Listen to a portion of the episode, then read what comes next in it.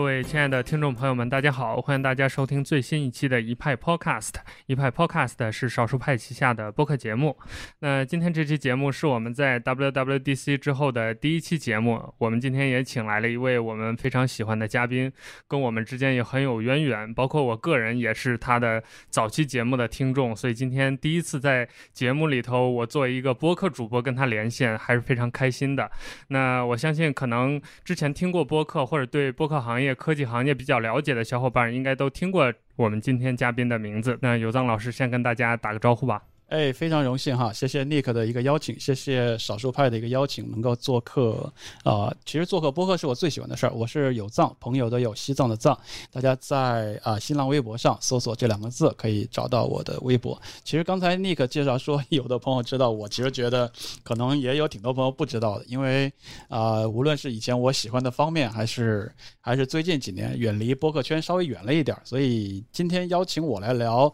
WWDC 这个话题，我。还是压力山大，因为确实不是我很擅长的领域了啊。对，今天我们请到了有藏老师，因为呃，就像刚才有藏老师说的，我们可能新生代的这个播客听众对有藏老师就不那么熟悉了，但是像我这样的老听众，又对有藏老师有着非常深的情感，非常喜欢。所以今天我们会围绕有藏老师他的数字生活，可能大家有的朋友也知道他在加拿大生活，那他这近几年生活的变化等等这些话题，我们一会儿会。展开聊。那今天跟我们聊天的第二位嘉宾还是我们的老朋友老麦。哎，大家好。呃，今天其实又是一个老朋友叙旧叙旧的专场啊，因为上上一期，呃，跟君玉有聊过，然后也讲了很多。呃，少儿派过往的故事，其实今天跟有藏也还有很多故事可以聊啊，甚至于想起来还非常的这个动情哈。一会儿我再给大家慢慢讲。对，呃，其实我们刚好说到这儿了，我觉得可以就可以从这儿开始，刚好也请我们有藏老师跟大家介绍一下你之前的一些在播客圈啊，包括数码科技圈的一些经历吧，让我们这些新的小伙伴也重新认识你一下。对。好啊，先跟老麦打个招呼啊，因为刚刚才把老应该先介绍老麦的啊，再介绍我。呃，跟老麦老朋友了，先打个招呼。因为你甭看播客聊的这么轻而易举，我跟老麦应该是有个六七不止哦，七八年以上的时间没见过没见过面了，都不止啊，都不止吧？对对对对，很多年没见的。没见面，但网上很容易交流的，这个这个微信、微博都有加啊的老朋友，呃呃，先自我介绍一下吧，让年轻的朋友能够知道我曾经是干嘛的。然后我自己是在比较早的时间啊，黑莓那个还横行的年代，曾经是北美的 number one 的 啊头牌交易的智能手机的年代，他也好意思叫智能手机啊在那个年代，我比较喜欢黑莓，我做了一个 黑莓的网站啊，个人个人的博客叫黑莓时光。Very Times 点 cn 这个网站呢，现在应该是不能访问了。那做了几年的时间啊，同时的话呢，后边智能手机进入到安卓跟 iPhone 的年代之后呢，我又做过一个淘宝店，叫时光苹果，销售过一些苹果的东西。呃，在那个时间阶段呢，我是做过两档播客，一个叫做没空听，那个节目大概做了两百多期，做了好几年。那个节目其实，当然在播客界来讲，就是很早很早的数码类播客了啊。那那个节目当时是每个礼拜五都会去播，大概一个小时左右，一直坚持做了好几年。一直做到这个黑莓智能手机都不做第一把交椅的时候，那我们也就没有做那个播客了。呃，这个这是第一档节目，第二档节目叫做有的聊啊，因为我的网络 ID 叫有藏，同时这个有呢是朋友的有，所以就叫有的聊。有的聊的寓意呢，就是跟朋友聊天的节目，也是一个播客。那话题就更宽泛一点了，不仅仅限于黑莓，可能还会去聊一些呃闲聊啊、电视剧啊、数码呀。啊，这个情感呀，等等，啥都聊，呃，叫有的聊。这个节目做了几年，其实也一直在做。后来一直到一三年我出国了，那作为其中的主创呢，我就没有再太多的出现在节目里边。后来是交给一块在做的另外几位好朋友，像杰克斯利啊，继续在做。呃，到最近几年有的聊也没有太更新了，这样子。所以播客我还是一直有关注，像这个少数派做的播客。和我的好朋友呃 Suki，他有做一个叫村口 FM 的播客，我其实都有在我的订阅列表里边出现。Suki 还让我捎句话过来啊，说为什么少数派的播客里边推荐了那么多播客，就是不推荐我们村口 FM 的节目啊？这个问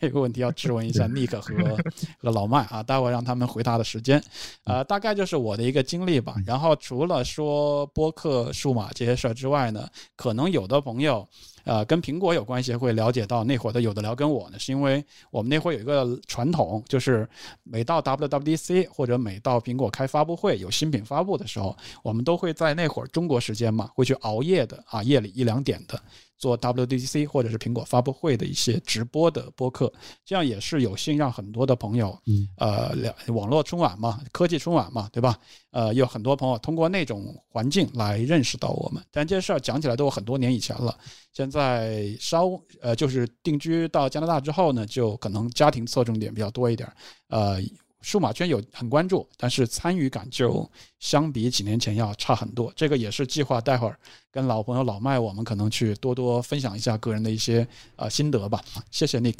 嗯，对，基本上其实。大家应该听了这个流程，其实就会发现，其实，在二零一三年以前，我们今天在做的一些事情，其实有藏已经做过一轮了。就是我们其实是他 第二轮的这个 叫什么呃科技类的内容的这种所谓的呃博客也好啊，播客也好啊，以及包括在 WRC 做这种呃直播也好。因为这次我们不是还专门做了一次 B 站的这个呃出镜直播嘛？对我专门给大家分享了一些我们的一些。办公室的一些变化，对，但这些东西其实，在在在在在在相当于，呃，上一个十年，有藏其实把这整个这一圈都做过了。那当时呢，其实我是作为一个观众，其实去呃去看整个的过程，因为其实最早，比如说这个黑莓时光整个的那个网站的那种风格以及那种调性，其实就就很像今天少儿派给大家传递出那种比较比较精致、比较这种有品质的感觉。对吧？这点你应该是，我觉得是毋庸置疑的吧，对不对？因为在那个时候，我我还是在做论坛的阶段嘛，那其他的平台也是不太在乎说这个内容的外在形式，基本都是以这种就是互动讨论为主。但其实那时候的这个黑莓时光就已经是，我觉得在这个网站里边的一个比较精致的一个标杆的一个一个一个状态了。所以其实这些东西对我们后来做事情都是有启发的。包括，呃，还有当时有一个是，就是我在黑莓时光还经营了一个就是黑莓的这个付费主题，你还记得吧？对，其实那个那个事情，其实对于我来说，就是我现在在做一些开发者的这种扶持计划，也包括今天其实少派的网站上也有一个软件商城，其实都是基于那个那个那那个时期的一些启蒙，就说，哎，我看到，哎，呃，黑莓时光可以这样做，而且好像用户还还都挺欢迎的，而且大家都愿意去。去淘宝店付费来买一个几块钱的这个主题，然后再去下载、再去安装。其实那个流程真的是非常的复杂，但是整体的氛围以及那种付费的这种意愿，其实都是非常 OK 的。所以其实给我带来了一些信心和这种启发。那其实才有很多少儿派后来后来的一些一些故事。就这个其实是我觉得。呃，从有这样的经历过程中，我需要给大家去今天的一些听众哈，尤其是很多很年轻的一些用户，给大家的一个一个一个进一步的一个一个一个解析解析，对吧？当然中间还有一个一段故事是，我去 去北京参加这个有的聊的现场的这个播客的那段，对吧？那一会儿我们反正再讲啊，嗯嗯，对，说到这个。呃，刚才有当老师分享这段经历，其实我就想到，我一直有一个印象很深的事情，就是没空听的晚期，我记得有一期就讲到大家开始接触到，我记得是 iPhone 四，然后就当时节目里大家还是一种尝鲜的心态，就摸到了这个 iPhone，就觉得这东西到底好不好，行不行？但是我印象很深，就是没过多久，没空听就结束了，然后就变成了有的聊，所以那个历史的变革，我觉得。现在回看还是挺好玩的，刚好呃老麦也提到，就是有的聊当初还邀请邀请老麦参加了一期节目，这段故事你们两位可以跟我们讲一讲啊。我我接着讲吧。我第一个是感谢感谢老麦的这个这个这个过过誉的夸奖啊。就是其实呃，当然我有一些感触了，就是我是觉得从比较诙谐的调侃来说呢，呃，我走以前做的那些事儿好像都是正好错过风口的事儿，比如说比较过早的做了播客，呃然后我们做呃播客有的聊的时候呢，其实还做过一个事儿。这最近这一年我。我是特别感慨的一个事儿，就是那会儿我们还做团购，你知道吗？在播客里边，我们做呃播客节目直播，然后每一次直播推荐一个物品，这个物品，然后往往就几秒钟就卖完了。这样，我当时没觉得个事儿，我今年一看，我的妈呀，我这不就是在八年前做现在最火的事儿吗？所以可能是完美的错过直播，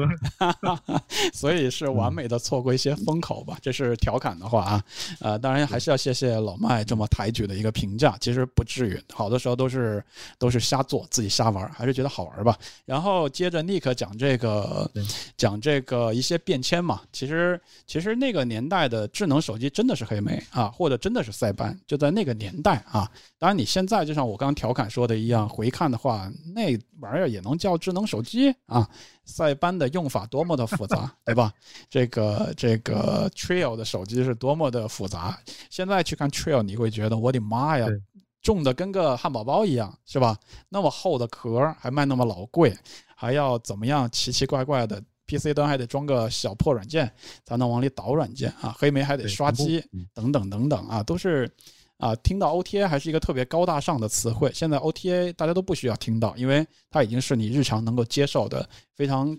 普通的一个存在了。所以数码产品的更迭是很自然的一个事儿。其实我们也不是从。啊，某一天节目 iPhone 四一发售，我们就从黑莓就跳脸变脸变成了啊苹果的风格了，也不是。我觉得数码的变迁跟任何时代的变迁都是一样的啊，先进的就是先进的，落后的就是落后的，它会随着一些进展而而大幅的往前推进。这也是啊，安卓跟 iPhone iOS 这种先进的系统一定会替代前一代的这种啊数码的所谓的智能系统的一个必然，所以这个是很自然而然的一个情况。呃，讲到一定要回顾跟老麦的那一次呢，那我还想说，那会儿还有胖鱼网，对吧？那会儿还有 Web OS，呃，在小众派的一派的这个朋友心中，这是一个很高大上的一个存在啊。买到一个 Web OS 的手机，还是还是挺那会儿挺屌炸天的，对吧？用起来确实是一个很自在、很小众、很自在、很嗨的一个情一个心境。当然，时过境迁，过了这么多年，可能就会。就会觉得还是挺难理解吧？可能一些新的观众来说，呃，那会儿是正好邀请到老麦还有胖鱼网的朋友，啊，我记得是三位朋友一起来到我那个有的聊的播客，在北京的直播间里边去录了一期聊啊聊这个 Palm 的聊 WebOS 的一个话题啊啊，具体聊了啥我倒是忘了，但是我觉得这就是播客的意义，把一些历史进展当中的片段，啊，在某一个时间段把它留下一个记号啊，或者去聊了这些东西。啊，而且因为这些事儿，你看回过头来过这么多年，二零二零年我们又能回过头去回忆这段事情，所以我觉得还是作为我们这个年代的稍微年长一点的玩家是挺幸福的，有见证过 iPhone 四的诞生，有见过 iPhone 的诞生，有见过老的智能系统。对，呃，那个年代还是我高价七千块钱人民币买了一台低配的这个 iPad 一代。啊，很兴奋的去海关那儿去拿，还交了四百块钱罚款，这补税，对吧？然后拿到手里边，那么沉重的 iPad，就是很兴奋，没有见过这个东西，这么大的一个平板，然后效果这么好，能玩这么多的游戏和，对，就是很神奇的一个那那那些记忆，现在讲起来都还每个细节都记得。所以我是想说一个观点，就是说我们这个老一点的玩家呀，其实。见识过很多落后的和先进的，其实是一个很有落差感，但是有很又很有意识意意思的这种，呃，随着岁月的一个变迁哈，有很有意思的一个经历。我们也见过拨号上网，滋啦滋滋滋滋滋啦那种拨号上网的声，很多人都没听过。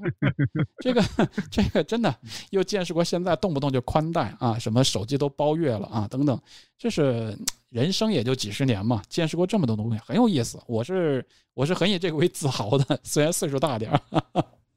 呃，其实我跟有藏好像我们两个其实早期的这个发展路线应该不大一样。我记得你应该本身就是做技术出身，或者是在科技公司上班的吧？在在这个做有的聊、做没空听的之前或者那个期间？呃，我没有，我那会儿的从业经验应该比较互联网公司待过一些，但是科技圈的并没有很多啊，但至少比我强。那我因为我那时候还是这个做外贸的呢，对，做进出口的，进出口贸易的，对，所以我不记得当时，我现在就想想不起来当时去有的聊的那一期的具体的时间点了。但是我觉得应该是在二零一一或者是二零二零一二年这个这这两这两年的某一某一个时间点，应该是我记得。所以现在算下来的话，也有八年、八年或者九年的时间了。所以这个真的是这个叫日岁月不饶人呐、日子过得太快了啊。对，然后当时其实我想，我想想，当时其实，呃，我不记得是怎么联系到你的了，是我主动，呃，发邮件，还是说发微信，还是怎么联系到，还是通过中间人转介绍的？因为在那个时候，其实我还觉得就是我，我是本身 Web S 属于小众中的小众嘛，对吧？因为当时其实黑莓不算大众，但是 Web S 比 比黑莓还要小众的这样的一种状态，因为它连正式进入中国这这件事儿其实都没有都没有没有完成，就就结束了。所以其实我们我们还是比较这个，呃，非常非常仰慕这个呃怎么讲叫圈里的这些大佬，尤其是像你们能够驾驭很多新的媒介形式，对吧？比如说那时候做播客，那其实本身在我们看来其实是有很很很强的一些技术背景，对吧？你要懂剪辑啊，你要有相关的设备啊，那时候你甚至还有一个类似于直播间这样的一个一个专属的一个空间嘛，对我还记得那个那个地方是在在哪儿来的？反正一个写字是写，哦对，富顿中心，现在那地方应该应该很很很很是这个热门地带了吧？应该，我也不记得当时的那种感觉。东三环，反正至少还是这个核心地段。然后上去之后，我记得房间里边还是有很多这种比较情怀的布置啊。其实包括今天我我们自己的办公室在做一些改造的时候，其实我也把一些这个苹果的这个老的设备啊，还有我之前存的东西，我都摆摆起来了。其实当年你的那个小直播间也是一样的嘛，对吧？还有好多非常独家的一些纪念品。不过现在好像还也也也收在北京了，是吧？是不是收在那个呃张淼那边，还是收在哪个朋友那边了？是吧呃，？苹果的一些东西我交给张淼了，然后他来保管。他自己后来也发展成为苹果老设备的一个收藏爱好者，还做了一个苹果的对呃这个博物馆啊。现在有别的一些安排。然后当时在直播间里边，我记得我还放了一些，比如说索尼原先早的 PDA 呀、放了一些老的这个对对对夏普的，我也带了一些。夏普的机皇啊啥的。对，而且当时我刚好我们就我就带了那个牛顿过来，然后好像你那边也刚好没这个机器，对，然后你就说哇这个东西这个当时把苹果坑的够呛，对，然后前两天我们刚好又为这个牛顿做了做了一段这个相当于呃历史故事的视频嘛，然后其实这个那个视频里的那个牛顿其实是 还是找张淼去借的，因为没有成色那么好的设备，我手上这个太差了，对，所以你看这转了一圈。对，大家又回来了，还是这几个人，还是这件事儿，只不过换了一些形式而已。我刚刚还在网上搜呢，搜到老麦写的那个，呃，一五年写的聊聊数码圈那些人那些事儿，里边都有什么对像对对，像一些主机网也好像 Mac Mac 呃这个 Max PDA 也好，一些老朋友，有的我们现在都还是这个微信上的好朋友，对吧？有的现在已经成为了健身达人，对吧？等等等等，还有我们当初那个，当初我们在呃东三环啊、拍照，我刚搜我的联系人名单里边，我搜还能搜到黄凯的手机号呢啊，就是当初我们录那期节目啊的啊这个胖鱼网的，然后然后放鱼网的那个站长，嗯，对对对啊，然后司轩君的照片，王子如的照片，罗永浩的照片等等，这真的是 那个时候哪知道还有这个世纪大战呀，对吧？对，哎，这个日子反正就这样过来了。我觉得对于少儿派来说，我不记得当时那个去你做播客做客的时候，少儿派有没有有没有创建啊？我我我印象中好像那个时候应该还可能还没有，应该没有，应该属于是主机网的一个默契，对，所以当时我我印象最深的是什么呢？就是嗯，聊的过程中，其实你当时其实你其实当时我记得。我感觉你当时其实对 Web S 也没有太多的这些这些了解吧，主要还是作为一个主持人的角色，在负责一些串场啊，或者一些比较专业性的这种这种这个组织的工作。然后那更多都是我在那里去讲整个的这个前前因后果、背景故事。但当时有一点是我们，你当时是用了一个当年的是什么软件可以在线的去去做直播呀，你还记得吗？YY 嘛，啊，对，好像是 YY，对，应该是 YY，对。然后呢，当时的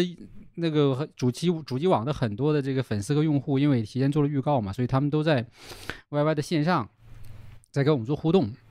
然后呢，后来其实就是说到最后的时候，其实就是发这个网友，就是我们的这些用户粉丝，没见过我的这些人，也甚至有些人也没听过声音，可能只是看我写过的帖子、文章的这些人，就开始去去说一些非常这种煽情啊，或者是鼓励的话。所以到最后那个时候，其实我是有点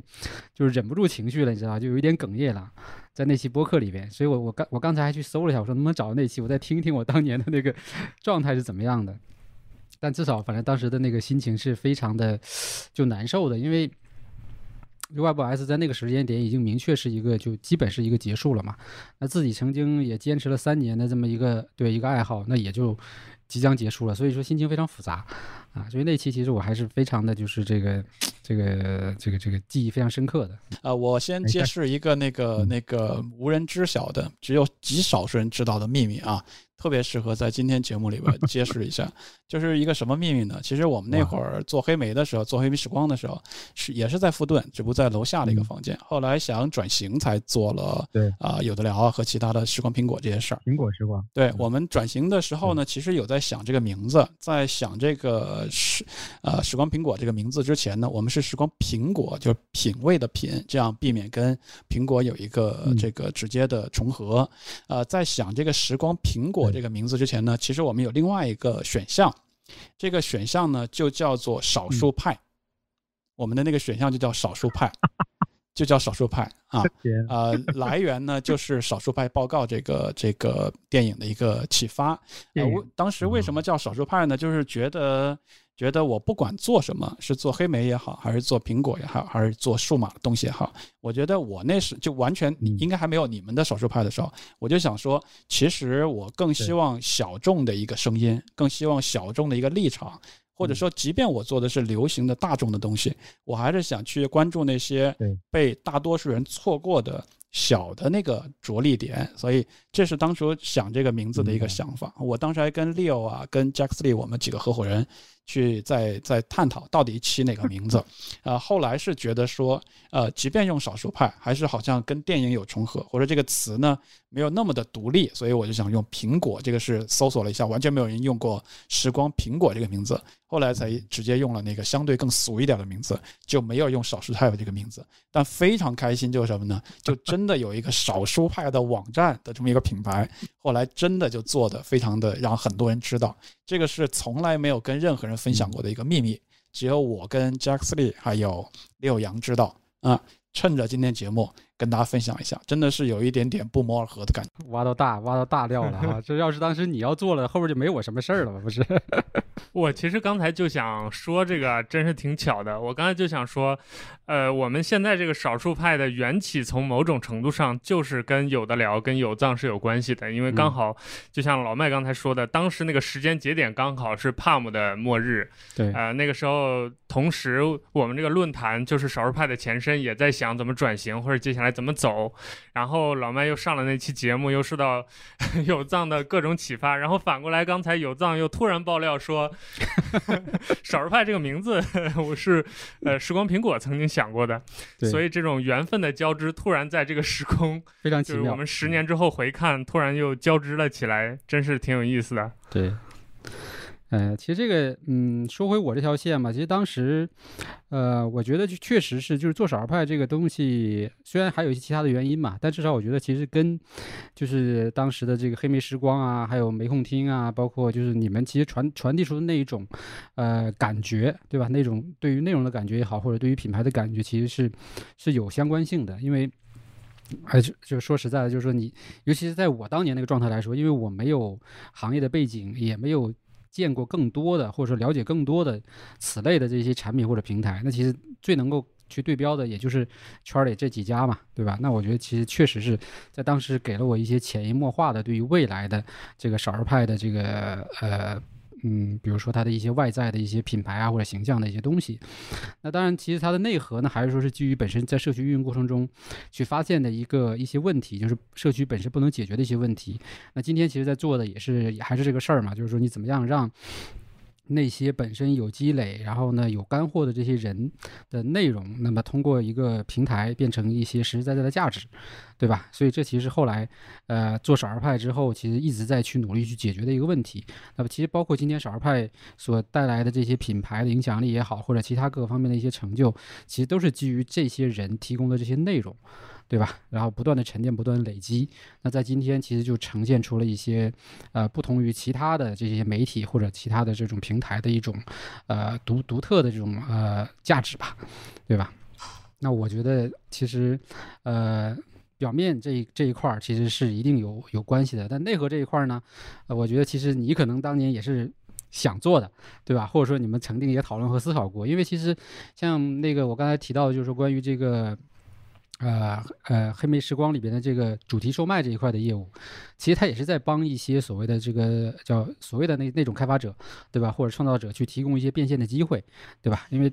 怎么样能让这个东西越做越好嘛？因为确实我当时买了很多非常漂亮的主题，真的是是一种享受，而且那时候也不贵嘛，就我记得也就是六块钱，还是这个十块钱，最贵的可能也就十块钱，对，所以这个其实是是非常的有这种呃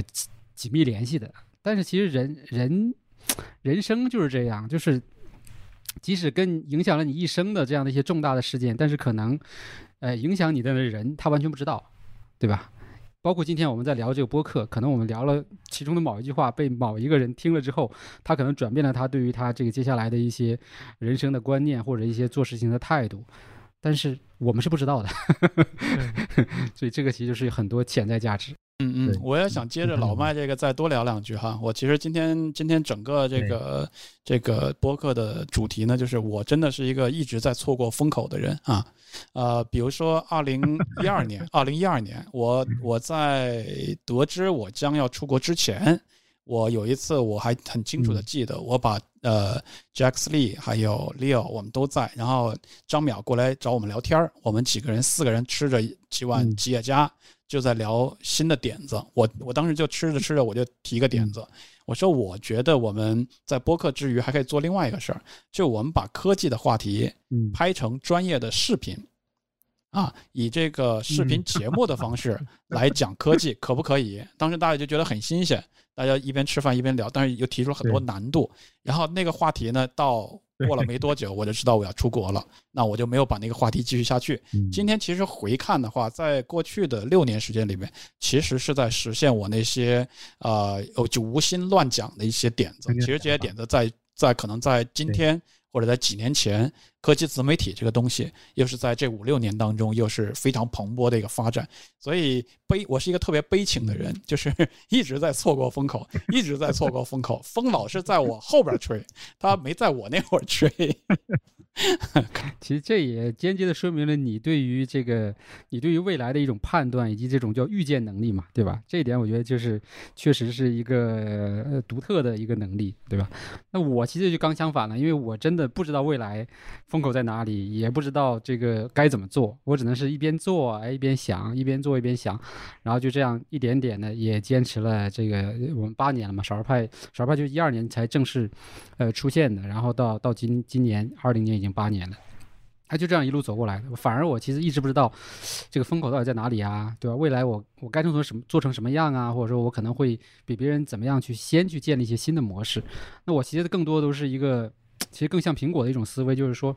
呃，你们有能力，你们先在前面去去去去去去去尝试，对吧？去趟坑，你们去抢占你们的这个眼球，那我在后面看，我看了，我觉得哦，这个事儿可能跟我要做的那个核心的东西其实是吻合的，对吧？我也可能有能力去把它做得更好，那我这个时候我再再尝试去出手，对吧？我我觉得我是完全是，就我们两个其实如果组合在一块儿的话，应该是一个不错的这种很互补的组合。嗯，我觉得每个人都有每个人自己的就是。天生性格带来的东西，没有哪个是完全正确或者完全对啊不敢封口的。有的人可能他的那种特质跟时代就是吻合的，所以他会更冲到浪尖儿一点。可能我就是永远是慢半拍，呃，就是就是太早进入状态 还是怎么样，或者是老赶不上风，等风来老赶不上风那种。所以这个，但是我觉得老麦做做少数派，在我关注的来看，我是觉得呃很重要的一点是我我的感觉当中，我的朋友老麦是啊很实干的一个人。我觉得这个是做任何事情特别特别重要的一点，就是你光说是没用的，或者说有我可能更偏有点子的那一种做法，我也做一些实干的事儿，但我可能点子也会有多一些。但我觉得光有点子并没有什么用，就是真的去做事情的人才能把那个事情实现。那我另外想举一个人，我想说王自如，因为王自如的个性，我觉得是非常跟时代合拍的一个人。就是他其实也是很实干，他也有很多点子，但是他最最重要的一个特质是他的做事情的那个他的热情和他的性格的特点，呃，很符合时代的这种节奏。所以，呃，大家可能同样做十分十分的事儿，那有的人会把它。借着这个风力就发展到一百分，那有的人可能也是做了十分的事儿，可能就就只能完成一个八九分的一个效果，我可能就达到两三分效果就不错了，所以就是。就是有的是要看，这就是成功一个事儿当中可能要机遇的因素。为什么说也特别特别大？就是你到底合拍的程度是怎么样，也是很重要。比如说罗永浩的话，他可能就是他就是太合拍了，以至于有的时候会感到特别特别风口浪尖儿的东西。所以他一个事儿好像总是做到快要成的时候，好像又又不得不。改其意志做另外一个事儿，但他现在也一直在一个中年人男人的身份，在继续的尝试新的东西。我觉得也还是体现一个说啊，什么事儿都是要去靠努力、靠实干去做的。所以如果他都这么努力，我觉得其他的更年轻一点的朋友也没有理由去懈怠，也还是要更给自己打打鸡血哈，多做一些尝试，多做一些事情这样子。我们这个节目突然就励志了起来，感觉是一段两个人生的总结。对，但确实是是是这么一个实际情况。对，这个我觉得，呃，其实就聊到这个，就就像你刚才看那篇文章里边，其实那些人，我是觉得，我虽然没有写太多，但其实我自己心里面是有想法的，就是因为，嗯，其实包括那那个那个第一张照片里面，其实有那个。呃，另外一个我们相当于就当年的友战吧，就是叫这个，呃，Max PA 的站长，对吧？其实就在那个时候，Max PA 比我比我当时的主机网可是要这个流量大得多的，而且也也更火，而且商业化也很成功，对吧？但但后来其实可能也有一些很多变化，然后包括啊那个还有这个。呃，老佛什么老牛，对吧？还有阿海，这就是当年我们讲数码圈子里边，就是都是叱咤风云的人物啊。那那我其实跟他们在一起拍照，我觉得，哎，我至少证明我是那个时代的 一个人，一个人哈走过来。然后后来其实逐渐演变下来，像比如说，呃，我那那个文章应该还有一篇，还有一张跟王自如的合照，我记得，对吧？我不知道我记不记得我有没有贴出来啊？应该是有的。然后，那其实那个时候王自如还没有对，还没有在没有来这个呃创业，正在准备创业中，对吧？那我跟他在香港吃一顿饭，那其实也也也做了一些这种沟通吧。但是其实已经很明显的感觉到，就是大家在对于这个事物的认知上，或者在这种做事风格上的这种非常明显的差异。因为虽然都是东北人，但是真的就是完全是不同的这种性格啊。然后后来包括跟老罗那张照片，其实是在。非常有意思，是在老罗跟王自如在那个优酷对战的前一天，啊，我去拜访老罗啊，然后呢，也是跟他第一次见面，然后聊了一个小时，然后就留了那么一张照片，所以这这这里边怎么说呢？就是这背后的故事都挺挺丰富的。但我是觉得呢，就是，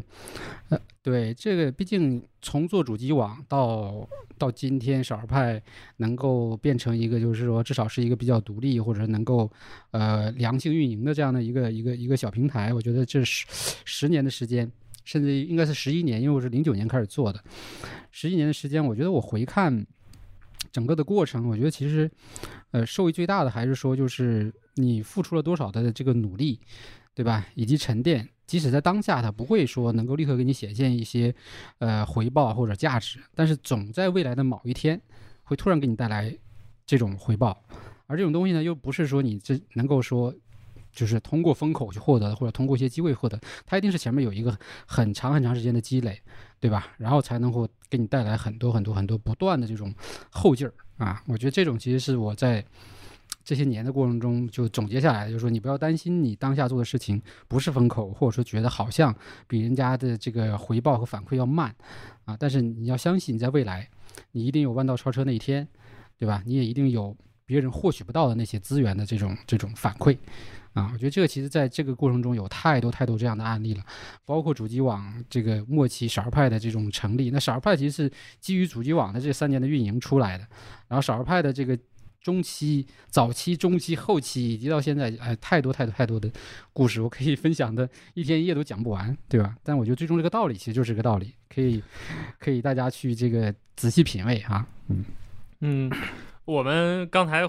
回顾了好多历史啊，我我觉得我们现在可以，呃，暂停下来聊一聊当下了，因为我们今天，呃，原本其实有一个目的是想请有藏老师来跟我们简单的聊一聊科技数码的生活，包括聊一聊今年的 W 的 WDC 的一些观感的，呃，那刚好我们聊到这儿了，因为我们前面也提到了好多苹果的故事，那我们就不如就的就着这个话题来聊一聊今年的 WDC 吧，我们可能也不会。呃，聊很细节的，比如说哪一些功能点的变化呀，或者是什么新的硬件、软件的发布啊，这些其实相信大家最近这段时间看，不管是少儿派的文章，还是其他各个媒体的视频呐，这个文章啊，都已经看的差不多了。我们就请有藏老师跟我我们一起分享一下自己的一些主观上的观感，或者是一些自己的判断吧。那有藏老师跟我们分享一下你对于今年这个苹果发布会的一些感受吧。呃，WWDC 呢，这个我刚前面讲说，其实我在国内做有的聊的时候是有那么个传统，就是一到这种苹果的发布会，都会去做一个深夜的直播。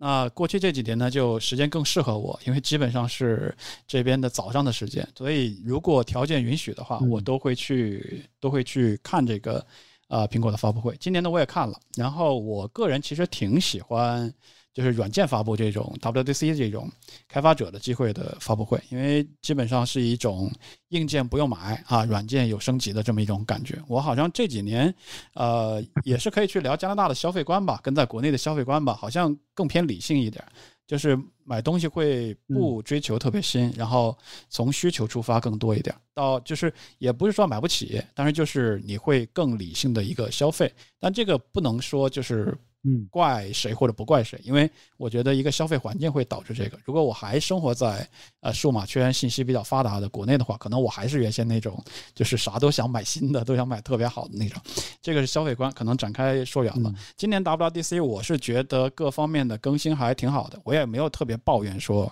越来越像安卓呀这些事情。然后基本上整个大方向还是说，呃，iOS、iPadOS 和。和 macOS 在慢慢的呃打通和融合，也许不会有彻底融合的一天，对。但是整体的风格给我看起来说，呃，软件是在向着呃细节调整，同时呢，整体的生态系统更加强大的这么一种大趋势的方向去做。那我自己呢，因为呃也越来越不折腾，所以我现在连什么开发版我也不去装，基本上就等到正式版出了之后。啊，再加上 Mac，我又是做视频的一个吃饭的机器，所以我也不会去升那个开发版，可能也是等到最新的那个 Big Sur，然后升级了之后。官方升级了之后，我再去更新那个新的升级吧，大概是这样。我不知道瑞 Nick，你比如说你代表的是比我年轻一些的玩家，呃，这个数码玩家，你的你的 WDC 你的侧重点会是什么样？其实说起来，虽然我算是年轻一代，我也看了好久的吧，我大概也也有七八年看 WWDC 的历史了，因为我是从 iPhone 3GS 时代就开始正式关注苹果的这些生态和产品，还有各种内容的。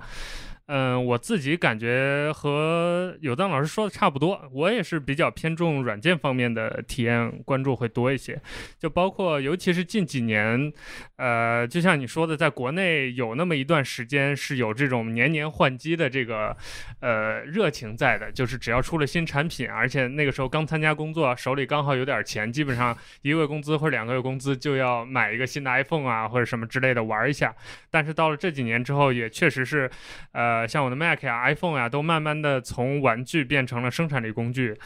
呃，就开始追求这种稳定了。就是我也不再去呃频繁更换软硬件了。就包括我的 Mac 是在这次发布会之后，我才升了十点十五的，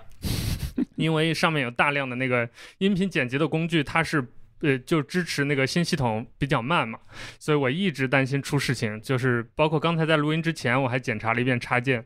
对，所以就种种这样的原因吧。嗯，也是我近几年来对于数码科技的一个变化，呃，观感上的一个呃一一种算是自我革新或者自我换代吧。其实刚才，呃，我我有一个问题挺好奇的，就是有当老师，你刚才提到了加拿大，它这个数码科技方面一些消费观和大陆是不太一样的。那其实我想。听你稍微延展一下这个话题，就是你出国这么多年，尤其是在加拿大这样一个靠近美国但又不是我们关注的那个科技中心美国的这样一个国家，它的这种数码科技的。呃，氛围是怎么样的？包括你有没有觉得跟国内这几年这个数码环境啊、科技的环境相比，有哪些区别或者变化？这个挺大的一个话题哈，我可能拿我我试试看哈，看怎么解读一下，我就比较粗暴的解读一下吧，因为让大家短时间内能够得到我的结论。呃，我是觉得说资本主义国家，尤其像加拿大这样的老牌资本主义国家，它的科技是。我们也是服务于生活的。那老牌资本主义国家，它的社会的形态也是科技是服务于生活的。但是我觉得最大的，因为我在中国有可能超过几十年的，尤其科技圈的十来年的这种科技圈的生活经验，我也有在这边六年的实际的生活经验。我觉得两个差别挺大的。在中国的话呢，我们也说科技改变生活，我们也说科技是为生活服务的。但是可能在我们的土地上边，我们更强调的是科新科技来。快速的适应到生活当中，应用到生活当中来改变生活。但在加拿大这种老牌的资本主义国家呢，我的感觉是，啊，科技是改变生活，但生活还是生活，可能是这么一个区别。就是比如说，这边还是有人看报纸，这边还是没有那么多人去拿 iPad 看报纸，这边还是没有那么多人用。用用呃某一些特别特别新的科技，比如说送餐这个东西，在中国已经非常的蓬勃发展了。在这边的话，可能啊还是有人愿意自己做一做好吃的，学习怎么去做菜谱。有更多人愿意自己在厨房怎么去做菜谱，有了更多的人愿意去餐厅支持一下当地的餐厅，去那边吃饭。那可能送餐不是一个特别好的例子，比如说出租车公司，政府可能就会更多的资本主义国家政府可能就会更多的去平衡传统出租车公司会不会因为 Uber 或者说说咱们的滴滴的进驻而影响到传统的出租车公司的利益，因为这边有很多的职业，你进入到这个职业的时候是要很多的资历的，比如说你要成为一个传统的出租车司机公司的司机，你可能是啊要有比较繁琐的一个。考这个证儿的一个资历，就举个例子来说，第二个就是说，一个新的科技政策的颁布，在资本主义老牌资本主义国家的一个牵扯的点比较多。比如说，新的行业会不会对传统行业造成打击？政府考虑的更多是说，会不会让很多的家庭拖家带口，因此就面临生计的困难？啊，可能这个事事情是我以前也没有思考过的事儿，也是咱们的这个科技特别发达、社会特别发达的社会主义国家去。不会特别特别去想的一个事儿，我们可能就是想消费者层面，我觉得滴滴太方便了，滴滴打死了所有的传统出租车司机是个大好事儿，因为这样才能让传统出租车司机更好的服务等等等等去做服务的竞争，而没有可能考虑更多的从业者的角度。那这边可能会更多考虑说啊，如果滴滴这么的厉害，那会不会有数以千计的传统司机就会受到什么样的影响？等等等等吧，只是举个例子，可能就是就是因为社会体制的不一样，和传统资本主义国家它的社会体制已经经过几十年比较沉稳的一个进步和发展。他的想的点就会不一样，这就是为什么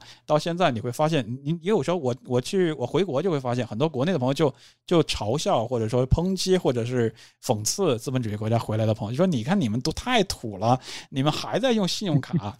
中国就跳过了信用卡，你知道吗？你们怎么还在用信用卡？信用卡这么容易被盗，这么蠢的东西，你们才你在刚刚用上 Apple Pay，我们连公交卡都是逼一下就过了，所以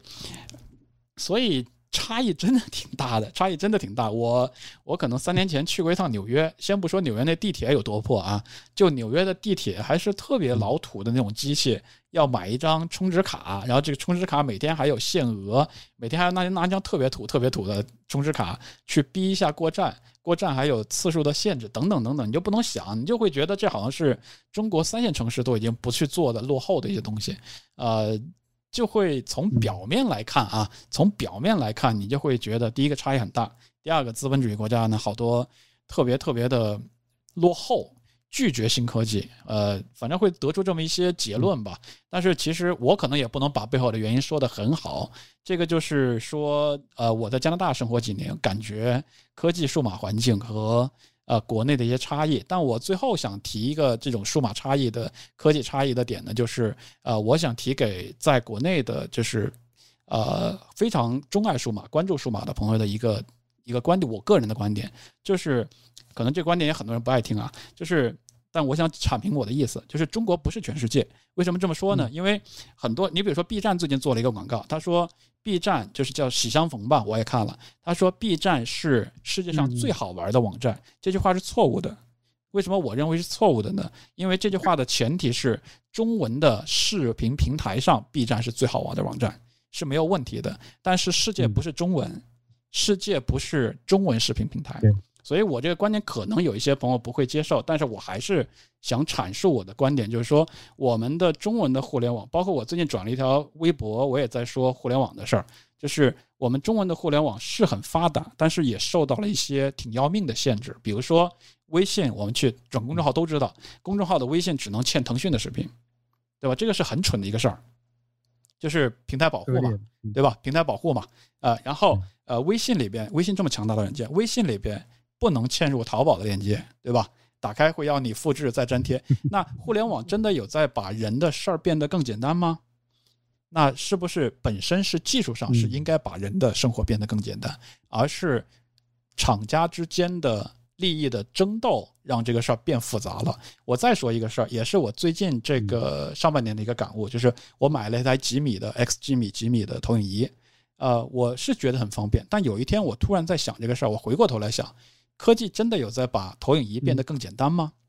开机需要开机的一个 loading 啊，如果你不幸的检测到 UI 要更新了，O OS 要更新了，你还得等待更新啊。同时，这台投影仪开机要等这么久，要看广告之余，你要投影还必须要做哪些哪些操作，要等待要进到投影里边。但实际上，在没有互联网这么发达的时候，投影仪是开机就能投影的呀。所以我们的。互联网的科技真的有让科技变得更简单吗？这是我在想的一个问题。大的方向上是让科技变得更简单了，但是可能，呃，我们的一些厂商的良心和我们一些厂商的，呃，自觉度没有把一个科技变得更简单。这也是为什么我们在网上会看到，呃，广电总局也好，或者说一些政府机构也好，在强调说，呃。网络电视不要开启广告，网络电视要要做这限制那限制。为什么？因为有些做法做法真的反人类了，就是科技真的在某些事情上没有让事情变得更简单。这是我的个人的一个看法，也是我讲回到前面说，啊，中国不是全世界的。不是全世界，中国是中国的很大的一个国家，很强大的一个国家，占全世界百分之多少几分之一人口的一个国家，这个是没错的。但是中国不是全世界，中国的网络也不是全世界的网络，再加上众所周知的原因，我们有很多网络不能访问啊，这个就不延展去说了。但是这个可能是我作为出国几年之后的一些关于，正好立刻问到说互联网的一些感受。对比的感受，那这个我借这个机会哈，然后跟大家分享一下我的一些个人的看法。其其其实刚好现在又这两天，这个 iOS 四的一个大热点就是这个 剪贴板这个读取复制的问题，因为现在现在 iOS 四它开始开始去有这种专门的提示，就是说此刻你的应用正在调用剪切板嘛。那因为 过往的这个国内应用。过于频繁的调用，所以现在就导致你可能在用的过程中，你会发现那个提示不停的在弹，对吧？一会儿这个微博调用了，一会儿微信调用了，一会儿淘宝调用了，就是不停在弹那个提示。所以这个事情其实估计在正式版推出之前，各家应用还要去做一些呃优化，或者是推出新版，要不然的话，这可能会让用户没法用，甚至于说。就彻底彻底这个开始害怕这件事情，所以这个跟跟你刚才说那个话题也就也就不谋而合了嘛。因为就是我们确实是在很多事情上跑得特别快，跑得特别快呢，嗯，有好的一面，这是当然的。但是不好的一面就是我们其实对于很多的规则，还有很多的很多的一些比较长期的一些事情，其实思考的就非常的呃欠缺啊，或者说就就就无视了这些东西。那那其实未来是要。呃，我觉得会要承担这些后果的，就跟我前面其实提到这个关于创业做事情也是一样的，就是说很多东西你觉得今天我可以跳过去，但是在未来其实这件事情还是会回来重新要困扰你的，因为这个路你没有趟过去，对吧？就像就像不管我们做这个产品，包括创业也好，对吧？你你你你总是要经历一个所谓的你自己的那种，呃，叫背水一战的那个阶段，就是已经到了一个危机的极点，然后你才能重新去思考，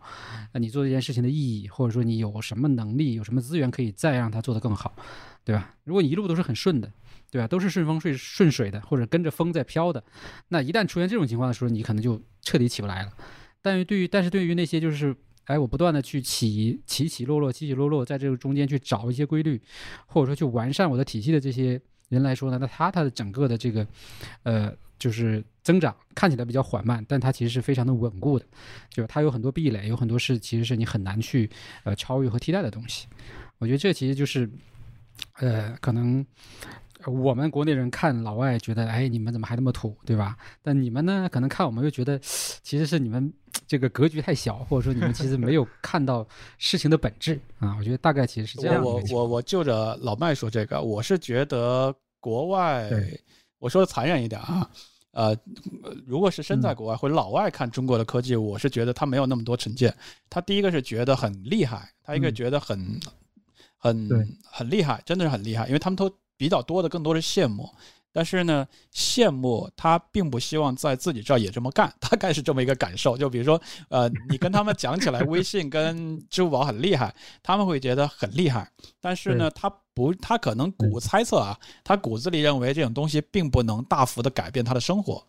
为什么这么说啊？呃，就说购买这个事儿吧，就说买东西这个事儿，它本身有比较完善的实体的一套经济，比如说 Costco。比如说啊，沃尔玛，比如说啊，大型的超市，就是他的生活的需求就是这些东西。我觉得是因为他可能老牌资本主义发展到一定阶段，他的需求已经比较固定了，无非就是家里边冰箱要买的吃的，呃，后院要买的除草机，前院要买的这个浇地的设备等等。他可能相对生活他。他没有那么像我们那种亚洲人这么细腻的情感，希望所有的人都更新更易，追求新意。他可能更多的就是我享受平静的，呃呃，比较比较。比较有规矩的一个生活的变化就好了。他好像不那么，呃，举个例子，就是这边很多事儿是谨小慎微的。比如说，我如果是一个摄影记者的话，我去一个公园拍照，如果这个照片要拍到三个小孩，我就不能随便按完就走，我一定是要过去问那个家长，我说这是您的孩子对吗？我说我要拍一张照片，这个照片会用到哪里？一直到家长点头说愿意拍，我甚至可能要他签个协议，我才会去拍这张照片。所以，所以这个是两个两个体制下完全不一样的，所以。社会体制会说这边更强调个人的一个尊严，不叫尊严吧，个人的一个权利，就是他许可的，然后你不冒犯到他的，所以这就会一定这种小事儿，就局限了好多我们看到的非常快能发展的科技的一个一个更新。其次，还有我个人这几年的生活感受是说，呃，我觉得中国正好跟世界其他的老牌资本主义国家一个很大的区别是，呃，大家追求点不一样。我觉得我们追求的更多是趁着发展的势头。将将整个社会的基础建设和整个国民看得到的一些东西大幅的往前推进，而他们可能已经经过那个快速发展的年代，他更期待的是个人的平权的权利得到保障和个人家里边的这个物质更丰富，就是藏在家里边的他愿意丰富起来，搁在市政的搁在外边他没那么在意。啊，这几条路灯没有路灯都没关系，嗯，因为为什么？因为他们的路灯都是当地的人来掏自己的税收来建立的，就说你要更盖更好的路灯，我就要多掏税。啊，别的省的税是不会发到我们市来用的，所以我要把我的市政弄得更好，跟我关系没有那么那么的大，我更愿意是我的家庭过得更更充实一点。所以这个讲起来话题太大了啊，就是 就是社会制度的不同会导致不是我们简简单单看到呃现象的不同。所以很好玩的一点就是，其实美国你要去旅游的话，你会发现其实比我们想象中要破啊，纽约也好，硅谷也没有那么那么先进。但是很好玩的是那些厉害的。啊，像像像像特斯拉，像像这个 SpaceX，对，像厉害的科技，还是在这样的国家它才产生出来的，所以这是一个很有意思、值得探讨的话题。其实这个事儿啊，我一直也是有有一些困惑，因为平时其实我们其实处在一个就是我们怎么讲叫中西方科技的一个一个一个焦点嘛，因为我们一般可能是最先获取这些信息，然后再怎么样把这些信息。呃，告诉更多的国内的用户，对吧？我们其实是有这样的一个作用的。那这过程中，其实我们自己也会有这种纠结，哎，为什么这个两边的这种文化体制差异会这么大？然后那到底这个未来会怎么样？但最近其实我我听了那个易中天的一个在中国科技大学的一个演讲，一个视频。其实我倒觉得那个里边的观点呢，还还挺有意思的啊。就我觉得其实也可以借这个节目分享给大家。其实就是说，他其实是从历史的角度去来推理这个事情。那怎么样造就了今天中西方这种所谓的文化的底层的一些一些差别？那关键点在什么地方？是在就是整个的文明从奴隶制向向向下一步转变的那个节点。可能大概是在什么三国啊，或者是春秋那个阶段的时候，呃，那中西方文明选择了不同的路线。就西西方文明其实主要选择的就是以这种契约作为核心的这个呃要点的一种模式，就是不管是呃家里人还是这个社会组织还是国家，其实都是以契契约来做呃唯一的这样一个凭据的。比如说经济合同也好，或者是这个什么全民公约呀，对吧？甚至于包括在宗教这个层面的，跟上帝之间也是一种契约关系，对吧？那分别去管束你的经济、道德以及你的这个法律、社会，呃，法律也属于一种契约，所以他们一切是围绕围绕契约来转的。但，但是中国的就东方文明，中国文明其实走的是另外一条路，叫叫家国制，就是说。大家是以呃家族对吧？然后呢，家族聚合成的这种城邦对吧？然后再再到这个完完整的一个国家，然后国家其实也是由帝王来进行这个呃管理的嘛。但其实还是一个呃大家族的概念，对。所以呢，这这这两个文明的演进，其实就带来了这。彼此对于叫怎么说呢？就是这种，呃，形式风格的一些内核，以及这个信仰内核的一些巨大的差异啊。但到今天来说呢，我们也不好说，呃，谁谁对谁错。但至少就是很多东西，我们可能，呃，通尤其是现在，我们可以去中西方看一看。因为我我也去年年底的时候也去一趟德国，待了几天嘛。那其实我会感受到，其实基本上也是这样的一种，呃，比较明显的差异。那这背后的原因其实是跟这个有关系的。对吧？那这个就真的就是，真的就是几千年沉淀下来的东西，还不是我们这一朝一夕能够改变的，对。但未来怎么演进，我觉得大家就就只能共同的去去去参与和拭目以待吧，对吧？至少反正今天我们少数派，对吧？我们自己其实还是比较推崇呃这种西方的这种这种呃模式，对吧？我们是以契约或者以这种比较独立平等的这样一种一种心态来做一家公司，那么也以这样的心态对对待我们的读者，对待我们的作者，对吧？对待所有参与的人，对吧？我觉得至少它是是一个。还是我们比较认可的一个一个一个一个价值观吧，嗯，对。哎，那刚好借着这个机会啊，刚才有藏老师表达了观点，我也想借这个机会。作为有的聊的老听众，代表呃有藏老师的粉丝也好，听众也好，问一下有藏老师，就是你离开了国内的这个数码科技圈这么长时间，我们能看到你每天在做的可能跟科技有关系的，就是拍一拍 vlog 呀，或者是秀一些自己最新买到的一些数码科技的产品，但是就没有更多的内容了。那 所以大家就很好奇，就是你最最近这几年你在干嘛？还有在关注科技圈吗？包括有参与其中的那一些，不管是内容创作呀，还是有参与其他的一些类似于活动啊，或者什么策划之类的吗？嗯，我呃特别好的问题啊，谢谢这个提问。然后呃，首先我不敢秀我买的数呃科技的物品，为啥呢？因为跟国内特别脱节。我觉得中国现在的科技的制造速度和这个新颖的程度是加拿大这种国家没法比的，因为这边我说了比较老牌资本主义，它不那么追求新意，而且很多的物流和物品啊，这中国买得到的这边都买不到啊，加上很多是中国设计、中国。啊，制造出来的，所以这边需求量不够的话，都在亚马逊上买不到，所以这边都是比较比较传统的东西才比较容易买到。这是我要一定要说啊，我哪敢秀啊？我的妈，秀出丢死人了！很多东西都淘淘宝很慢很慢的买过来，才偶尔的发发朋友圈这样子。但我跟科技我有关注，我微博还是经常上，还是会去看一些科技圈的动向。但是心态会有变化，就是有的东西我逐渐不关注了，或者关注的越来越少了。比如说什么呢？比如说国产安卓机。国产安卓机呢，在我看来就是一个我没必要关注的东西，因为它跟我第一个关系特别少，第二个我买不到，第三个我个人认为，我这个观点很多人可能不同意，我个人认为它的变迁有一点点为了变迁而变迁。为什么这么说呢？啊，我觉得国产国产安卓机在过去的三三四年当中一直在为了变迁而变迁，为了让屏占比从百分之九十达到百分之九十二，而在一个月发好几个发布会。去这么去做一个变迁。实际上，科技不不应该是这么一个变迁速度，你应该可能要更慢一点，你可能要更沉稳一点。而国产的安卓圈呢，还有一个你争我赶的概念，就我得干死你，你得干死我，对吧？花粉就不能是米粉，米粉就不能是什么什么粉，反正就是啊，这是一个不正常的、病态的、病态的状况，就是。科技是为人服务的，而不是粉丝变成了一个粉丝经济来让你得到娱乐快感的，这是跟科技的初衷是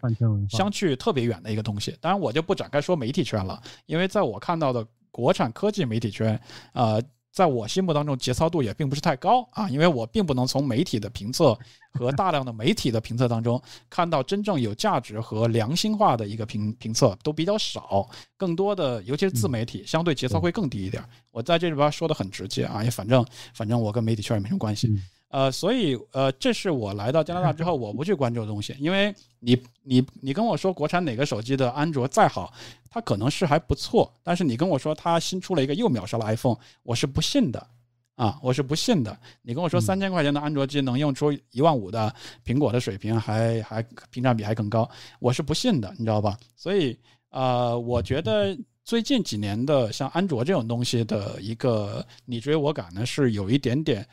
有一点点跑偏了，科技的本质是有一点点，是有一点点怎么说呀？是商业化更多一点，而不是科技本身的含含量更多一点，这是非常直接的一个表述。呃，其他的话，其他的话，好的一点就我刚刚说的，国内有很多科技的小玩意儿。很多科技的小周边、小的创创意，这种东西是我很羡慕的，我特别想买到，但是限于物流和物理地址的关系，我经常只能看看、掉掉口水啊，我却摸不到。那淘宝上各种桌面的小饰品啊，帮助科、帮助帮助摄影更好一点啊，帮助 vlog 更好一点，这种东西每天都有啊，看不完的，我都特想买啊，我都买不到。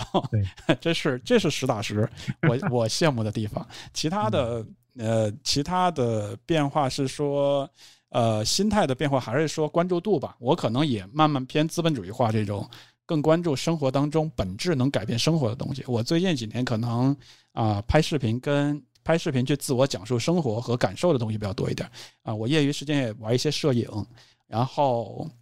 呃会。呃，像像去年回国，我回了大概四十天，我几乎将每一天都拍成了一集 vlog，连续放了四十多集，放在我的 YouTube 跟 B 站上边。那里边不一定都是讲的数码，但可能是以数码的科技记录的方式去，就是数码的设备去记录的，里边也有一些跟数码有关系的。呃，包括那次，呃，这可能是你刚刚 Nick 问的，我跟数码有一些变化的。包括我最近可能又做了一个个人的播客，叫 No Name，叫没有名字。那从名字你就看得出来，它是呃纯个人表达化的一个东西，不是为了商业目的的成功啊，或者有一个多少的目标都不是。所以这可能是回答 Nick 的一个问题吧，就是呃。物理地址还是挺决定问题的，就是我确实离国内的科技圈啊越来越远了，但是好像我也没有特别羡慕，嗯，我又没有特别后悔，这样吧，就这么说吧，呃，但我会一直关注，我包括将来我也都会关注呃数码界的这些我 follow 的朋友啊，时间线上的一些新的东西啊，我都会去 follow 啊，都会去继续关注的。其实你上次回来的那些那个。视频我基本上都有看，我觉得其实还，呃，首先我觉得从这个表达制作上来说，还是很很明显这种比较资深的这种啊内容内容从业的这种感觉啊，就是它不是一个说真的是这个普通用户随便拍拍的，我觉得每一个视频都做的做的很用心，包括剪辑，还有那种传递出来的一些核心的东西。但是我其实是能感觉到，就是你在其中的一种表现出对于国内的这种叫什么科技演进啊，或者是这种呃环境变化的一些一些感慨，对吧？甚至有的时候还有一点点那种呃骄傲或者羡慕的感觉啊。因为我记得忘了是哪一期了，还会提到说，哎呀，你是不是考虑要回来或者怎么样？所以我想知道，就是你其实真实的一些想法。呃，是怎么样的？包括前面其实你也聊了很多这个，我们这个中中加两边的这种生活上的差异。那其实我就想知道你，呃，自己的一一些真正的心理感受，对吧？呃，不管是在那边生活还是回国的这一段时间，你真正的心理感受是怎么样的？会不会有那种，比如说，哎，其实还是有点故土难离啊，或者说，呃，还觉得，哎，这个跟我原来想象中的还是有很大的变化，这这样的一些比较大的。冲击啊，心理冲击。我想听听这段故事。嗯，这个话题比前段话题大多了。呃，我觉得每个呃，就就是聊到出国去了，聊到移民的事儿去，因为我是办的移民，六年前呃离开的北京嘛。其实其实离开北京才知道，北京是世界上特别巨大、特别呃特别高度发展的一个巨大的国际城市啊。离开北京之前不知道，离开之后知道了。其实国外都挺农村的，绝大部分的城市都比我们的二类城市要小，无论是人数规模还是城市的基础建设啊，所以。啊，发展速度更不要提了啊！中国一定是高速发展的。去年回国，我感慨特别特别多，无论是高铁，还是物流，还是因为我啊，出国这六年完美的错过了国内的共享单车，国内的这个 国内的共享单车，国内的这个 点餐外卖，国内的这个这个共享出租车这几个东西，我都完美的错过了，所以都是。都是在网上观感，只有这次回去才真实体验了这几个服务，真实体验跟看又完全不一样，就真跟刘老进大观园似的，就是特别特别的震撼，就觉得这些东西，我的妈呀，怎么能实现的这么好？就是大幅的提高生活的幸福感，这个是真事儿。我，你想我回去四十天，你们都不能想象，我走了十一个城市。我走了，哎，十一个还是更多呀？忘了啊。就是高铁实在是发展的吓死了，因为加拿大铁路大概就四五十迈，呃，四五十四五十公里每小时这么一个慢悠悠的，它是一个观光项目，它不是一个通勤项目啊，就这样的。国内加拿大温哥华的这个，它不叫地铁，它叫天车，天车才两节儿啊，天车才两节儿，空成什么样子，还能放自行车。所以就是完全是不一样的两个世界，完全是不一样的两个世界。就节奏上也好，城市发展、国家发展的速度也好，完全不能比。但回到说老麦这个问题呢，我觉得比较复杂，就是因为每个人的追求不一样，每个人对人生观不一样，就会导致他究竟更青睐今后生活在哪里。因为我已经连过四章了，那家庭的需求特别特别大，嗯，就是有育儿的需求，有家里养两个小宝宝，一个四岁，一个八岁，然后。啊，我我内心内心也比较细腻，我可能在这个人生阶段更追求，更追求生活的平静和安逸。那这个就决定了我可能，呃，更容易选择在这边继续生活下去。所以，呃，又是我刚刚说那个状态，回到国内完全震撼，吓尿了，但是并没有后悔跟羡慕，就是羡慕到后悔自己做了决定，并没有。所以。呃，我觉得就像好多人说出国是不是一定是好的，也是一样。这个问题真的是因人而异，也可能差到不行，也可能好到不行啊。这个是完全是因人而异的一个问题。跟但是如果你要创业，你要做一个，你要做一个服务于中文社群的一个网站或者是一个服务的话，千万不要出国，国内就是最好的土壤和拥有最多很多优秀的用户的这么一个土地。所以这是如果你。呃，能够能够接受慢节奏和和变化非常小的这种生活方式，那我觉得你才可以去考虑出国。所以，否则的话，真的跟中国没法比了。就是这边无论是收入啊，还是发展速度，还是发展可能性的机会，都完全完全是两码事儿。这是我的一个个人的感受啊。能理解，能理解。其实这个又涉及到最近又一个新的热门的事件，就是那个郭宇，郭宇同学啊，就是你你没没听说过这事儿吧？就是从那个头条，他应该才三十，对，才三十，对，从头条那个直接离职，然后他说他退休了，就是去日本，呃，开了自己的一个类似于小旅馆吧。对吧？这事儿其实现在也是在正在争议当中嘛。就大家说，你三十岁就就选择退休，就去选择一种非常安逸的，或者说比较慢节奏的生活，对吧？然后放弃了很多的这种可能机会啊，或者说在在在学习、在成长的东西，对吧？那昨天其实人物那边发了一个比较详细的这种呃报道，因为之前都是很多那种所谓的呃爆料嘛，就是各种各种各种。不确切的消息，但昨天人物那篇是当事人的一些整个的对于自己整个这个成长过程，以及工作，以及选择，以及最终为什么在日本留下的很完整的过程。我刚好昨晚睡觉之前看了这个这个这个文章，看完睡着了，对吧？其实这里边也是，嗯，就是面，就是我觉得可能也是中国发展到一定阶段之后，有很多人他的这种，呃。呃，认知或者说他的这种思维，其实也在产生变化。所以就像刚才前面聊到的，你说其实可能像加拿大或者是美国这些国家，它已经过了我们今天这样的一种，呃，这种时间节点，对吧？但它可能曾经也有过，只不过可能它的形式或者它的那种节奏没有我们这么这么这么猛烈，对吧？但可能它也有这样的过程。那那那个时候的人的想想法和心态，可能也跟我们今天在国内的人的感觉可能差不多啊，或者说，呃呃，差异不大。但我觉得今天其实有很多人也在选择去寻找一些所谓的这种啊自己喜欢的、自己追求的一些事情，然后去呃跑到国外去去过一些很安逸的生活，对吧？然后呢，那他可能就是刚好之前的工作积累又让他能够有一个呃能够就自给自足的这样的一个生活状态吧。对吧？因为按照国语的说法，就是他也是通过一些呃，除了在字节获得的一些收入，还有可能之前的这种所谓的一些，因为他有七八年的时间了嘛，刚好累累下了一些期权啊、股权之类的收入，那也包括在在在在呃股票市场啊、资本市场做一些投资，所以他现在是能够保证他即使什么都不做的情况下，每个月也有几万块钱的这样的一个收入。对，所以他现在选择就。不再拼了，然后他自己也觉得，就是之前的那种生活太累了，就是人也觉得，嗯，就不知道自己人生的这个目标或者自己自己存在的价值和意义是什么了，对吧？但现在至少他觉得，哎，好一些了，对吧？我觉得这种人可能在国内也是越来越多的，所以你其实又比别人 比这些人又早了一步，对吧？你在一三年的时候就就已经选择了这条路，嗯，这也是蛮有趣的，嗯。当然，未来呢，我觉得像我们这些人呢，也可能有这样的想法，但但也可能会继续在这个呃战场上继续奋斗。现在我觉得其实还没法说，那因为你说你四十了，其实我也四十了，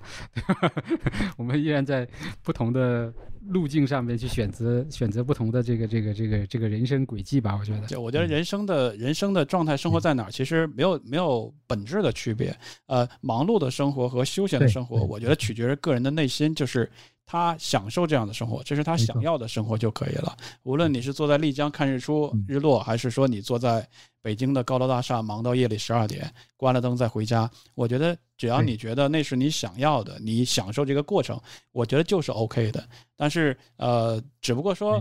呃，活着都不容易嘛，所以尽量的让自己又充实。又没有那么辛苦，我觉得也是很重要。就是你总不至于说生下来这一辈子就是为了九九六到死，或者说 或者说把自己折腾的像运动员一样辛苦，肯定没有人会这么想嘛，对吧？还是说，但有的人会从创业的乐趣，或者说马云有从当马云的乐趣，或者马云也有说我不想做成这么大企业的一种一种不开心的地方，可能也会有他的忧伤的地方，我不知道啊。反正就是每个人，我觉得做大做小都没关系，你。最后说，你享受你做的事儿，你对你的成果感到满意，我觉得对你自己能负责就是很好的事情。所以我觉得就是回到这个大的话题吧。我觉得今天不管，呃，大家自己在什么岗位上，在做些什么事情，对吧？不管是踩在风口上呢，还是错过风口，我觉得都都可能要这个更淡定一点，就回归你内心自己，呃，想要的那个事情，对吧？或者说你的初心也好，对吧？只要保持自己是一个，呃，比较这种，呃。呃，有利的，对吧？比较这种，呃，舒服的一种状态，对吧？那至于其他的外面外在的一些物质的也好，或者说，呃，这种环境的变化也好，其实可能都都没有太大的影响，啊。然后呢，在合合理的时间点，你去选择你你的这个人生目标的转换、转换和变化，这都 OK 了，对吧？嗯，其实反而是社会上会给你带来很多，对吧？这种无无故的非议，比如像国国。郭宇那个那个事件就是，对吧？他自己还没怎么样呢，那那个知乎的话题上面已经有一千万人在在在关注和讨论这件事情，所以 这让他自己反而很无奈，说这这这没什么事儿啊，对不对？为什么会成为一个社会的议题？所以这个其实反而是，呃，怎么说呢？就是叫。呃，皇上不急太监急，看客们反而更加的、更加的这个、这个、这个激情澎湃，对吧？啊，我也在，我也在 Google 一下你说的这个郭宇这个事儿，我大概看了一下，是说他从字节字节退休去做温泉旅行，做职业作家啊。呃，我觉得正好这种事儿是东西方对人生价值特别典型的一个案例，就是这种在这边不但不会引起讨论，大家会觉得这是做的特别对的。这边因为我在这边待了几年，这边的主流价值是说，加拿大的主流价值是说，呃，钱不是衡量人生成功的钱多钱少啊，不是成衡量成功的唯一标准。而你做了自己想做的事儿，这是衡量你活得开不开心最重要的一个标准。大概这样，除非说，除非说郭宇选了一个从字节退休却跑到加拿大去当华人超市的收银员，这个有点匪夷所思。但是他去日本去做一个温泉旅行，我觉得这真的是让我羡慕到死的一个事儿。我觉得所有字节跳动的应该都羡慕到死吧，这个。所以可能大家更多的是因为心里的心里面不舒服，才会去热议这件事情。这个发在 Facebook 上会被点赞到爆的，就是哇，这这人太太厉害了，对吧？还真是不一样的看法。总之，总之还是嘛，就是我们每我们基本上每个人都有十年的这种。对吧？不同的人生轨迹，然后在科技圈也好，或者在这个中西方的文化里边，就是各种穿梭，对吧？各种的这种纠结啊，我觉得其实最终还是那个回到那个关键点嘛，就是说你现在做的事情是不是你自己想做的，对吧？你乐意的，或者说是你这个认可的，然后你自己能在从中获得你要的这种成就感，或者你的这种价人生价值体现，对吧？那这个就 OK 了。至于这件事情在外界看来，它是一个。赚钱的不赚钱的，对吧？是辛苦的还是说是这种悠闲的？我觉得这个其实真的，真的不是不重要，真的是不重要。我要去支持一下郭宇，我要给他转发一下。那我们今天这期节目啊，聊了很长时间。我们从播客起，我觉得就从播客结束吧。嗯，呃，因为做这期节目有一个很直接的原因，就是我看到有藏老师，呃，前一段时间发出来说自己要做一个新的播客，这个新的播客叫 No Name，就是没有名字的播客，啊，目前已经上线了，而且已经做了很多期，啊，如果大家有。关注到的话，可以发现有的时候有的这就是有藏老师更新的很频繁，可能一天就会更新一期节目，而且时间也都不长，有各种各样的话题，很有意思。呃，所以刚好借这个机会吧，想听有藏老师跟我们听众也分享一下你对于这个播客的一些想法和计划。就呃转过头来这么多年之后，重新又拿起了麦克风，这次是打算玩点什么样不一样的东西呢？对，也给这些老粉们一个交代，对吧？其实我想先插播一个别的话题，就是黑莓这个话题。因为本来我在微博上说要去聊黑莓的，但是非常抱歉，我确实主观上也不那么想聊黑莓。第二个呢，我也不太了解黑莓了。呃，第三个呢，如果一定要聊，就是几句话吧，简单带过一下。因为我相信也会有奔着黑莓来听这期节目的。抱歉啊，一直出现在节目快结尾的时候才聊黑莓。呃，我觉得这个厂商早就死了啊，死了很多年了。然后居然还是一个加拿大厂商啊，曾经是非常伟大的一个加拿大。厂商，但是可能就是 可能就是时代吧，时代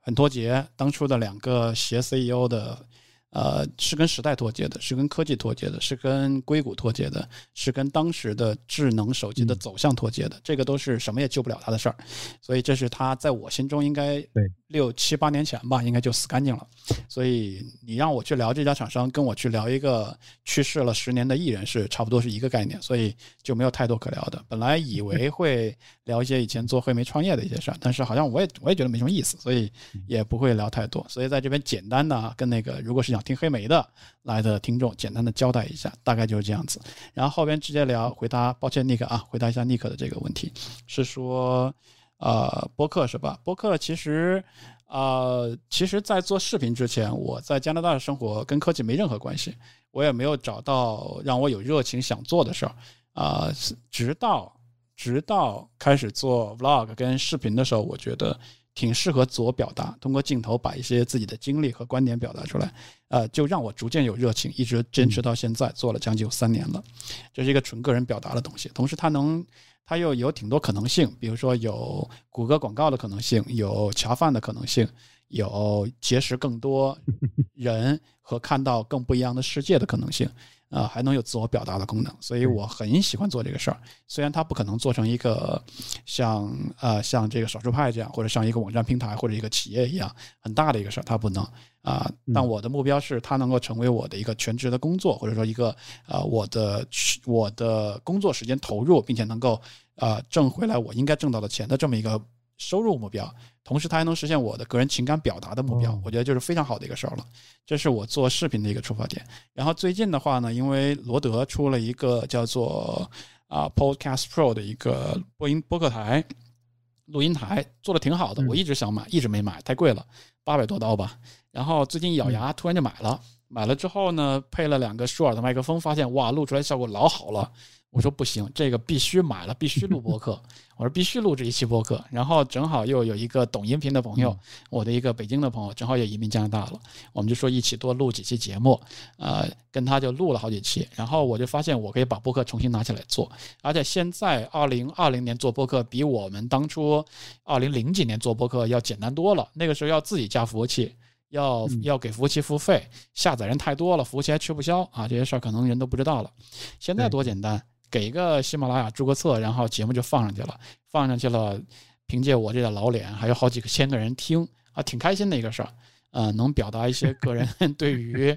呃，出国呀、游戏呀、科技呀，然后世界呀等等一些观点。所以我在里面有录一些温哥华的节目，嗯录一些索尼 PS PS 的节目，录一些 iPad 相关的话题，还录一些啊、人的。我最近可能因为岁数也大了，对人文可能多关注一点。我觉得世界上有很多有意思的人，如果找到这些有意思的人，聊一些播客，分享他们的人生，也是自我表达挺好的一个方式。所以现在我，呃，我那个播客里边大概放了几十期节目，每一期平均都有大概啊五六千、四五千的收听量，就我自己是很满意了，很开心了。我就觉得这么，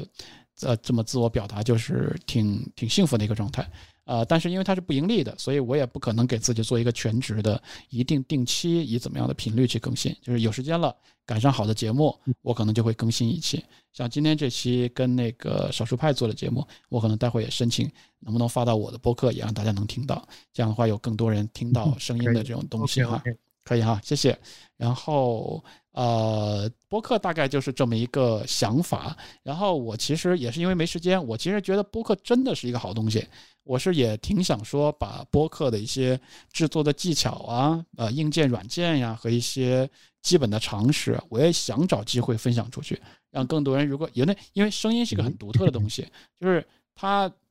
它适合你晚上干别的事儿的时候听着也可以放，它适合你开车的时候专注开车听着也能听，所以它真的是视频再发达也替代不了的一种形式。还有就是我跟这人没办法同框，那我可以跟他微信的语音，还可以录一期节目，这个也是声音没有办法替代的一个优势。所以基于很多很多吧，我觉得做播客也是很有情怀的一个事儿。因为这么多年做播客，我也认识了好多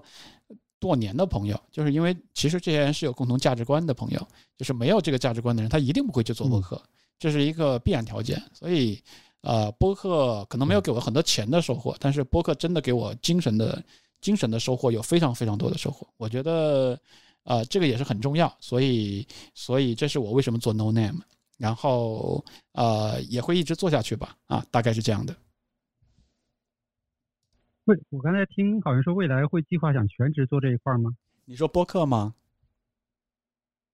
播客或者是包括那个视频？啊，视频视频现在我就是以全职的态度在做的，所以我自己，但是因为人手特别少，哦就我一个人，顶多招朋友帮忙拍拍相什么的。那我现在自己也在做商务洽谈，我也在做平台合作，然后我也多平台的投放，所以在做一些各种尝试，有的有的一些方面也是有一些带来实际收入的，啊、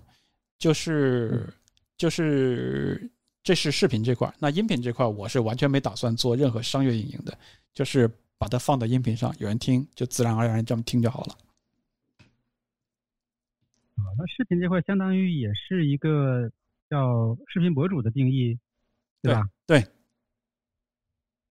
对。但是主要其实面向海外用户吗？还是面向这个中国用户啊？这就是视频定位嘛。我目前的想法是，啊、服务本地。呃，服务本地的意思就是说，其实我所住的这块儿加拿大温哥华，它有很多本地的，比如说商户、餐馆儿，或者是留学，或者是啊、呃公园儿，或者是什么什么，啊，他们会有一些本地宣传的需要，他希望有更多人知道他新开的餐馆，有更多人知道图书馆新推出了这么一个活动。那我可能会跟商业设施合作，也会跟一些景点做一些，比如说呃社会社会机构、景点做一些免费的合作，呃，就会为本地的一些商户去做一些推广嘛。呃，旅游的话，其实这种类类型就会推广到更多，因为国内来这边旅游的人也是一个数量，他们可能会知道温哥华的旅游的行业是怎么样，这样我也能给他们做一些服务。就是不像国内的这种视频博主，他是靠这个流量的这种大量获取，然后去产生，呃，那个广告变现。你其实更多是服服这个服务于当地的呃实体行业，对吧？或者说服务于当地的现场需求。对，我知道你说那个，那个就是 服务于整个互联网，那是一个很好的路子。但是你定位不一样，最后你做法就不一样。比如说你要服务于整体互联网，你的内容一定要是所有人都爱看的。呃，这种的时候就需要你有海量的流量，然后你才能获得足够的收益。那我后来自己找了一个取巧，取巧打引号啊的方式，就是其实我可以服务少众，就是可能就是一千个收观众，两千个观众，但这些观众是会去到本地来进行消费的，或者是因为加拿大的网络数量级跟中国真的没法比，中国一个数量有一千万人看都不好意思。都说哇，我这个视频一般般，拍的不好，最后在全网获得了一千万的流量，就讲起来很小，很不好意思，就很很愧疚啊，拍的不好，才一千万人看。那实际上你会发现，YouTube 我好多视频可能两千个人看，我的客户就很愿意掏钱了。他就觉得哇，这真的有推广到足够多的本地的受众去看，所以还是说加拿大是一个资本主义国家跟数据的真实度有关。所以就是对，除了真实度，除了真实度，就是你的实际，你包括其实很好玩，这边好多餐馆啊、实体经济的 Instagram 的账号，它就五百、八百，还有几十的。但是它运营的很好，你知道吗？所以很奇怪，就是数量级别，咱要一个餐馆才五千个粉丝都不好意思，说你这做的也太差了吧，才五千个粉丝啊，就是完全不在一个级别。对，其实他们更关注的是，更关注的是我自己做的这个事情本身的好与不好，而不是在乎说 这个，比如他在外边的这个账号本身，他的这个这个反应是怎么样的，对吧？有很多就是有点那种匠人精神嘛，反正就是我把。东西做好了，然后我就把它放出去。至于你们看不看，你们来不来，或者说你们认不认，那是你们自己的事儿，对吧？跟老 麦你说那个做不做一些 网络操作也是有关系。比如说中国可能就是呃甲方也在做操作，然后呃乙方也在做操作，甲方也在看操作，还默认的做操作，就会导致一个恶性循环。那其实有效有效传播就是很有效的，一个有效传播不会达到千万级，就是除非你是在央央视投广告，除非你是在对吧？包括现在互联网、微博，咱知道那些个千万级流量小生，刨去刨去水分之后，又能剩多少啊？都是值得探讨的问题。就像昨天晚上我蹭热点，那个转发了一条我们网站做的那个办公室的那个健身教程的那个链接嘛，啊，然后刚好那那个。那个微博现在也转了三四百了，对吧？转发三四百了，然后估计阅读量也也有个大几十万、百八万。但是我上后台一看，我那教程才卖了三份儿，这转化率实在是可怜。嗯，包括现在直播，直播咱们跑掉水分还剩多少，谁也不知道。对对对，嗯。但也能看到变化吧，比如说像 B 站这种这种作为代表的，那它在数据上其实会能感受到它的那个比较相对来说比较接近于真实，但是，呃，还还有没有其他的这种水分或者原因，现在不敢确定。但至少对比下来的话，会会能够感受到它的这个数据的这种回归理性吧，对吧？然后呢，整个的行业啊，包括呃 B 端客户啊，其实也在慢慢的去认知到这一点，就是你即使给我报一个数据，但实际它价值是很低的，对吧？他更愿意看，呃。就是有价值的反馈，那其实这也是少儿派在在在最近这两年，我们能够获得更多，呃，合作机会以及更多大品牌的这种，比如说这呃这种，呃特别对待的一些一个一个关键原因，就是大家都都开始回归理性了，然后都开始去找真正有价值的内容，或者是真正有价值的这种渠道传播平台，然后最后你。可能放眼一看，发现哦，其实也就那么几家在坚持做的，其他人可能早都跑偏了，对吧？或者数据早都已经水化掉了。你看着几百万的粉丝，实际上，对吧？扔出一个内容没有没有任何互动和反馈，那这种东西其实就在慢慢的被广告主啊，或者叫这个 B 端客户所这个这个放弃啊。对，这其实就是一个一个一个正常的一个一个循环路径吧？对啊，嗯嗯。我们今天这期节目感觉就是一个巨大的循环，就对，是巨大的循环。新人救人的循环，还有新老节目的循环，新老故事的循环。嗯，呃，总体来说，跟有藏老师今天聊得很开心，而嗯且还挖掘到了很多巨大的爆料，呃，我们自己都不知道的一些故事。嗯对，所以希望呃未来有机会吧，能多跟有藏老师在别的节目里头，或者以别的形式、别的话题，再跟有藏老师对呃做一些新的交流、新的沟通。有机会去加拿大见面聊。好啊好啊，特别期待这个面基面基。去年抱歉啊，去年本来应该我去一趟 去一趟深圳的啊，我失约了，不然的话我们去年应该就面基了。嗯，没关系，这个，呃，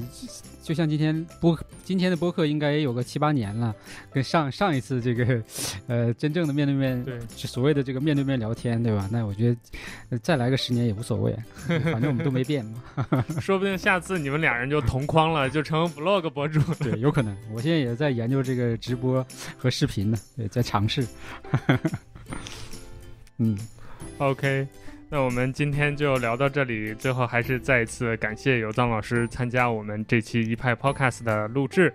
对，呃，也感谢我们的听众、我们的小伙伴们一起来收听。尤其是这期可能还会有很多老的没空听啊、有的聊的粉丝朋友、听众朋友们来收听，也谢谢大家的支持。嗯，啊、那最后还是感谢大家收听本期节目，我们下期再见，拜拜。再见，啊，记得去听一下 有台的村口 FM，一定一定。谢谢大家，下次见，拜拜。OK，好了。嗯。